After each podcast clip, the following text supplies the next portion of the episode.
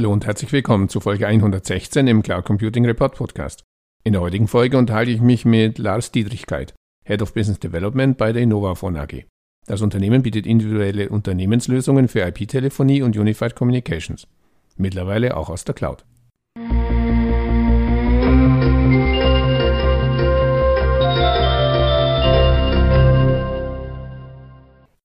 Hallo Dietrichkeit, herzlich willkommen im Cloud Computing Report Podcast. Zum Einstieg bitte ich Sie, sich unseren Zuhörern kurz in zwei, drei Sätzen vorzustellen. Ja, hallo. Ähm, danke erstmal, dass ich dabei sein darf heute. Mein Name ist Lars Dietrichkeit. Ich bin mittlerweile seit knapp über acht Jahren bei der Innovaphone in der Geschäftsentwicklung und beschäftige mich eben mit neuen Produkten und neuen Lösungskonzepten, ja, damit wir auch zukünftig noch Spaß haben können. Innovaphone gibt es bereits seit 1997. Spezialthema ist IP-Telefonie. Können Sie uns einen kurzen Überblick über das Unternehmen Innovaphone, aber auch Ihr Lösungsportfolio geben? Ja, sehr gerne. Äh, erstmal sind wir eine Aktiengesellschaft, allerdings im Privatbesitz. Und das ist auch so ein bisschen speziell. Das war auch einer der Gründe, warum ich mich persönlich für die Company als Arbeitgeber interessiert habe. Man ist da in den Entscheidungen einfach unabhängig. Ja, also wir machen das, was wir für richtig erachten, in Anführungszeichen. Und ähm, fast alles entwickeln wir wirklich selbst. Also sowas wie Zukäufe oder ähnliches, das kennen wir nicht, sondern wenn wir einen Markt spannend finden, dann entwickeln wir es entweder selbst oder wir realisieren das mit Technologiepartnern, wo wir ganz viele von haben. Aktuell haben wir roundabout 130 Mitarbeiter, das ist glaube ich so der aktuelle Stand. Und wir sind so ein Komplettanbieter von moderner Unternehmenskommunikation. Ähm, angefangen haben wir mit IP-basierten Gateways. Das war auch so das, was wir ganz am Anfang 1997 als erstes gebaut haben, als das noch so in den Kinderschuhen war. Da hat unser Entwicklungschef damals entschieden, ähm, das Thema wird kommen und wir bauen mhm. jetzt einfach mal Gateways, die das alte ISDN-Protokoll wandeln in das moderne IP-Protokoll, damals noch mit H323. Und das Ganze haben wir über die Jahre immer weiterentwickelt, haben dann irgendwann ähm, eigene Endgeräte entwickelt, haben Analogadaptoren gebaut, ähm, ISDN-Gateways gebaut, eigene Session Border Controller entwickelt und Reverse Proxies und was man heute sonst noch alles so braucht. Ähm, ganz viele Applikationen drumherum für Computertelefonie, Voicemail, Faxserver, Vermittlungsplätze, was man so in diesem klassischen Telefonieumfeld kennt.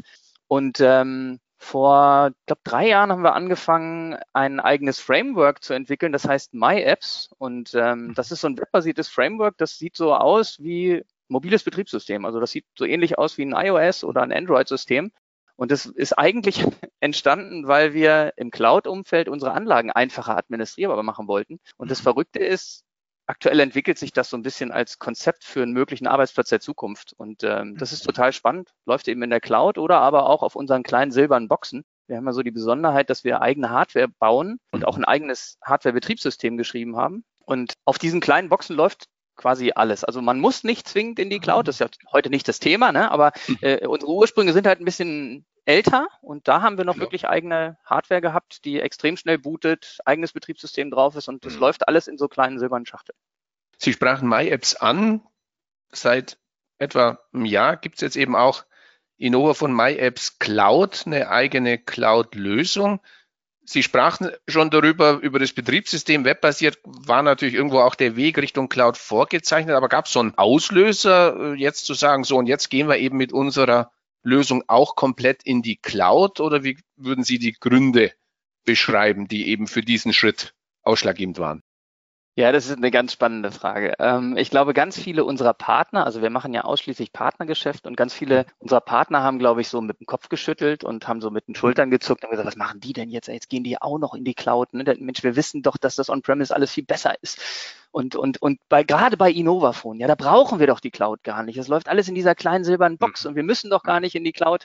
Und, und so diese Hauptgründe, die zumindest noch vor einem Jahr für Cloud gesprochen haben, sowas wie Kostenersparnis und, und äh, geringeren Raum- und Energiebedarf und so weiter, die haben bei Innovafon ja eigentlich gar nicht gegolten. Mhm. Aber wir hatten schon andere Partner, die haben unsere Lösung einfach in der Cloud verbaut. Also die haben einfach gesagt, boah, wie cool ist das denn? Ich nehme ein so eine Box, die virtualisiere ich und die braucht irgendwie 64 mhm. Megabyte Hauptspeicher und 2 Gigramm, also quasi nix dann baue ich mir doch einfach einen, einen eigenen VMware-Server auf und kann da ganz viele Kunden drauf realisieren. Und das haben immer mehr gemacht und es lief extrem gut und wir sind in den Bereichen stark gewachsen. Und ähm, ich bringe es mal auf den Punkt. Warum sind wir in die Cloud gegangen? Na, weil der Markt das gefordert hat. Okay. Die, die Kunden, die kamen einfach mit der Anforderung, ich will in die Cloud. Punkt. Mhm. dann hat er verschiedene Cloud-Lösungen verglichen und wir hatten dann Partner, die teilweise gesagt haben, nee, nee, du musst nicht in die Cloud, wo ich nur denke, nee, es gibt Kunden, die wollen in die Cloud, weil es eben auch was mit gefühlter Sicherheit zu tun hat, ja. mit gefühlter Flexibilität zu tun hat und so weiter. Und das war der, der Hauptgrund, dass wir gesagt haben, wir wollen jetzt allen Partnern ermöglichen, dass die unsere Lösung auch in der Cloud anbieten können. Und dass es egal ist, ob da eine Kiste vor Ort steht oder es in der mhm. Cloud ist. Es fühlt sich an wie identisch. Also quasi so eine Art Beta-Testing durch die Partner, was dann auch den eigenen Einstieg etwas vereinfacht hat. Ja, ich glaube, so kann man das nennen. Können Sie etwas zu den Erfahrungen so der letzten zwölf Monate sagen? Sie sagten ja, die Kunden forderten, ich möchte in die Cloud, aber das, was der Kunde fordert und das, was er dann letztendlich tut, sind ja oft zweierlei Stiefel. Absolut. Also wir durften gerade in den letzten zwölf Monaten ganz, ganz viel lernen. Unsere, unsere Architektur war so gebaut, dass man schon einen Systemhauspartner brauchte, der die Bedienung machen konnte, weil dahinter ist schon, auch wenn es so klein aussah, schon ein komplexes System, was quasi alles anbieten kann, was so ein, selbst ein mhm. Enterprise-Kunde heute an, an Anforderungen hat. Und ähm, jetzt ist das allerdings von der Bedienung her nicht so einfach wie die typischen Cloud-Lösungen gewesen. Das heißt, wir mussten einiges entwickeln, was die Oberfläche dann so einfach bedienbar macht, dass man eben auch mit einer kurzen Ausbildung die mhm. Systeme schnell aufsetzen kann und betreiben kann.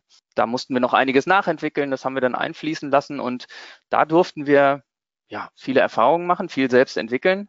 Ja, und wenn Sie mich nach den Erfahrungen fragen, wir durften uns auch mal reinfühlen, wie sich das so anfühlt, wenn so ein Rechenzentrum abbrennt.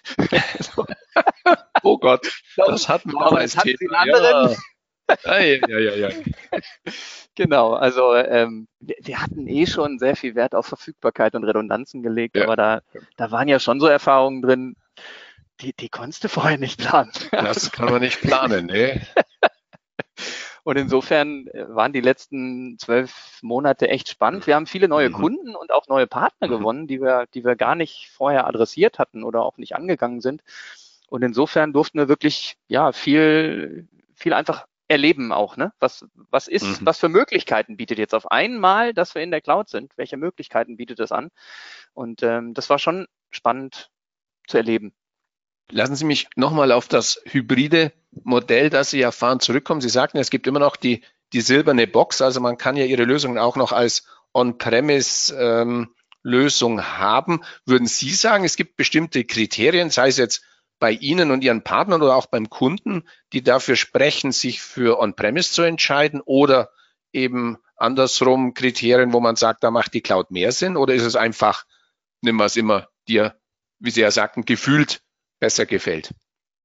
Also wenn ich persönlich reingehe, dann versuche ich immer das Gefühl und den Wunsch der Kunden zu verstehen, weil genau das macht uns eben aus. Ich muss keinen in die Cloud zwingen, wenn er das nicht mhm. möchte. Und ich muss auch keinen On-Premise zwingen, wenn er der Meinung ist, das ist nicht das, was er möchte, sondern wenn der Kunde, und, und ich, ich hoffe, Sie äh, haben da einen ähnlichen Blick, aber, aber Cloud mhm. hat eben auch was mit Gefühl zu tun. Ne? Die einen mhm. sagen, mhm das ist gefühlt einfach besser. Ne? Ich fühle mich da besser aufgehoben, ich mhm. habe da mehr Flexibilität, ähm, ich bin schneller am Market, ne? gerade jetzt mhm. in Corona-Zeiten. Ne? Da gibt es ganz mhm. viele Dinge, die haben einfach für Cloud gesprochen, weil ich nichts kaufen muss. Kaufen ich habe einfach den Dienst gekriegt und, und wenn ich mich entschieden habe, ich möchte das Telefon hier aus der Cloud, dann hat da einer einen Schalter umgelegt und nach fünf. Minuten ist die Box ja. up and running. Das kriegen sie on-premise nicht hin. Punkt. Das ist mhm. einfach nicht machbar.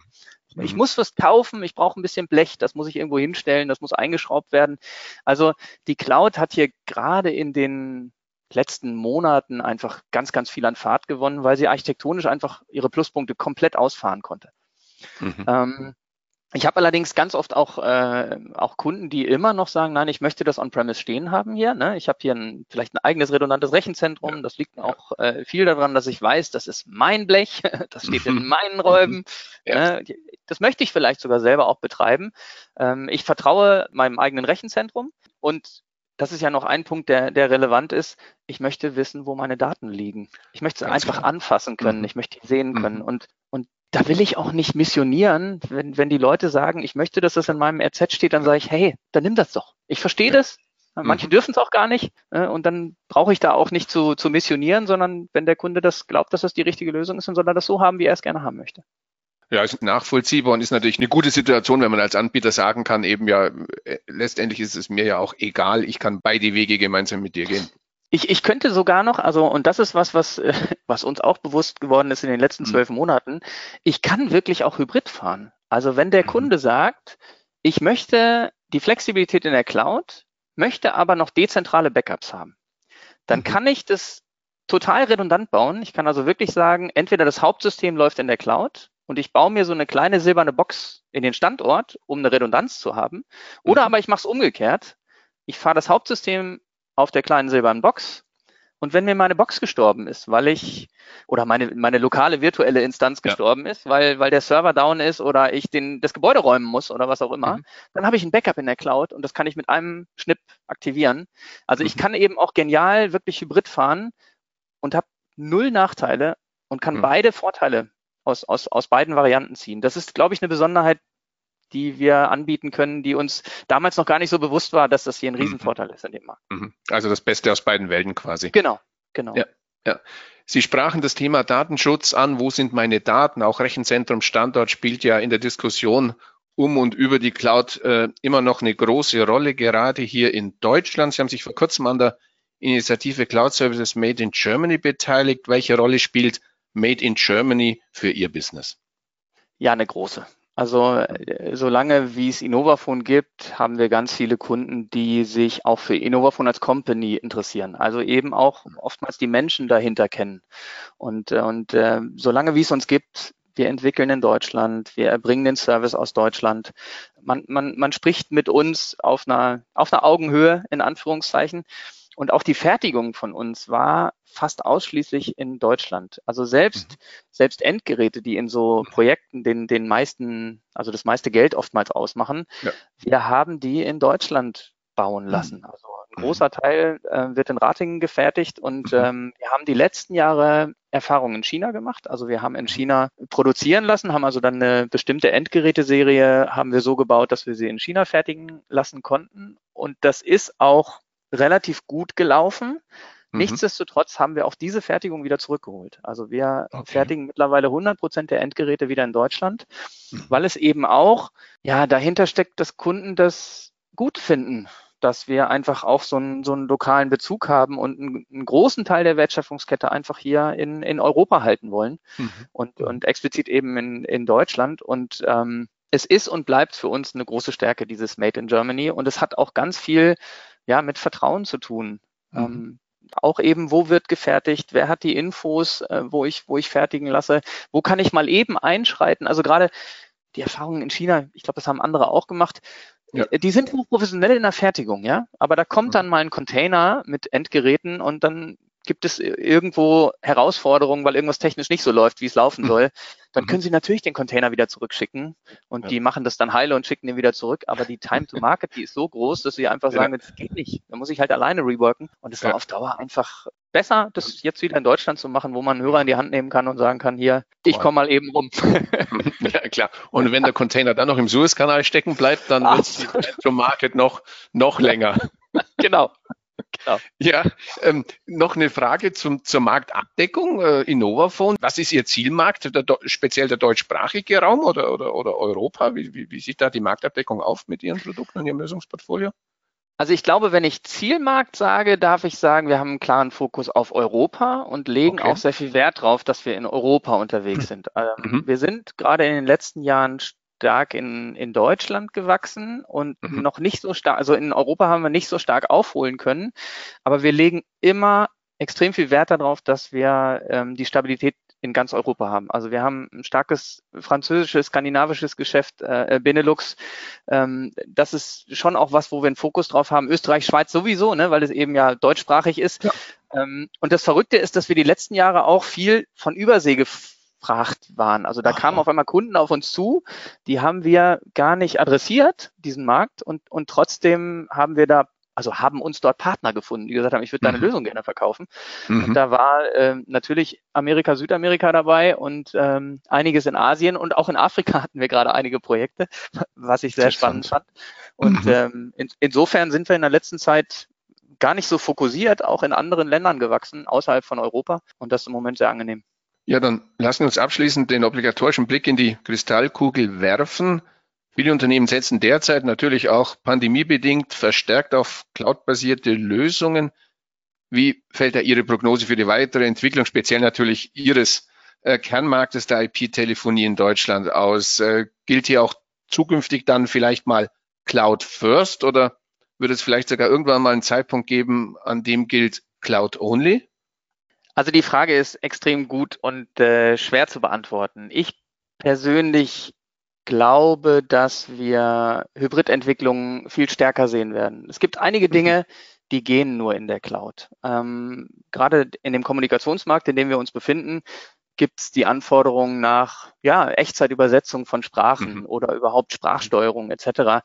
Das kriegen Sie aus meiner Sicht nur gut und schnell mit Cloud-Lösungen hin. Also wo ich zumindest mal sage, schickt die ein oder anderen Daten, die ich als Sprachdaten habe, mal eben in die Cloud, damit sie dort übersetzt werden können mhm. mit Hilfe von künstlichen Intelligenzen und, und äh, liefere die Informationen zurück und spiele sie eben in das normale in die normale Konferenz mit ein oder was auch immer. Diese Technologien werden in Zukunft immer mehr gefragt werden und dafür glaube ich, braucht man in großen Teilen Cloud-Technologie. Mhm. Ich glaube allerdings auch, dass es einige Rückschläge geben wird noch im Cloud-Markt, weil im Moment haben wir so eine Zeit erlebt, wo ja relativ wenig Stress war. Ne? Also die Systeme liefen größtenteils ja. äh, äh extrem gut.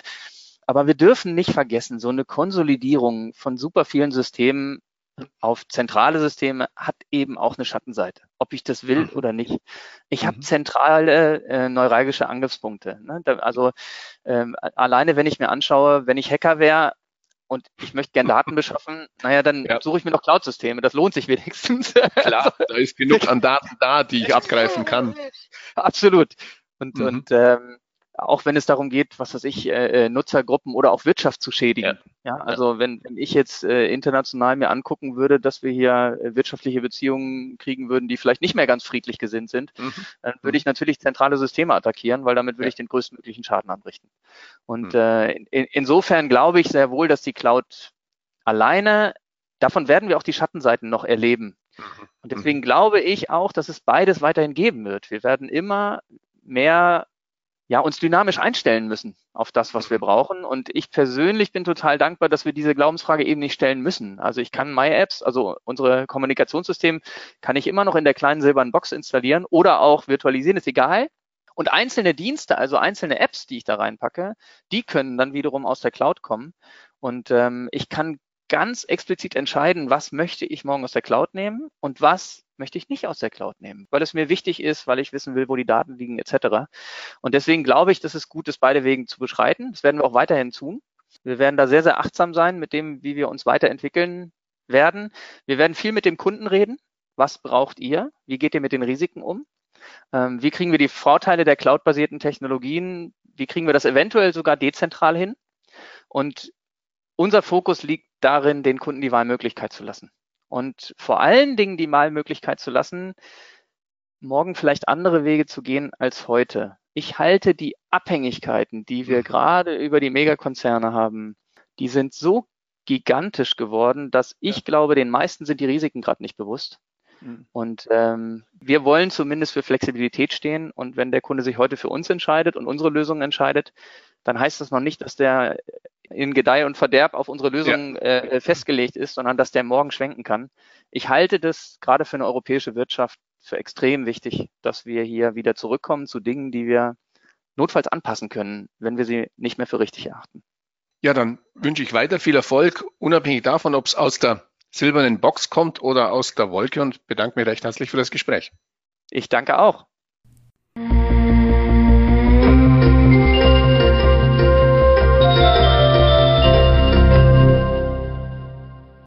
An dieser Stelle herzlichen Dank für Ihre Aufmerksamkeit. Die Show Notes zu dieser Folge finden Sie im Cloud Computing Report Podcast unter www.cloud-computing-report.de Podcast-Folge 116. Falls Sie regelmäßig an aktuellen Informationen zum Thema Cloud Computing in Deutschland interessiert sind, abonnieren Sie uns am besten auf Spotify, Apple Podcasts, Google Podcasts oder in der Podcast-App Ihres Vertrauens. So viel für heute. Nochmals vielen Dank, dass Sie heute dabei waren und bis zum nächsten Mal. Ihr Werner Grohmann.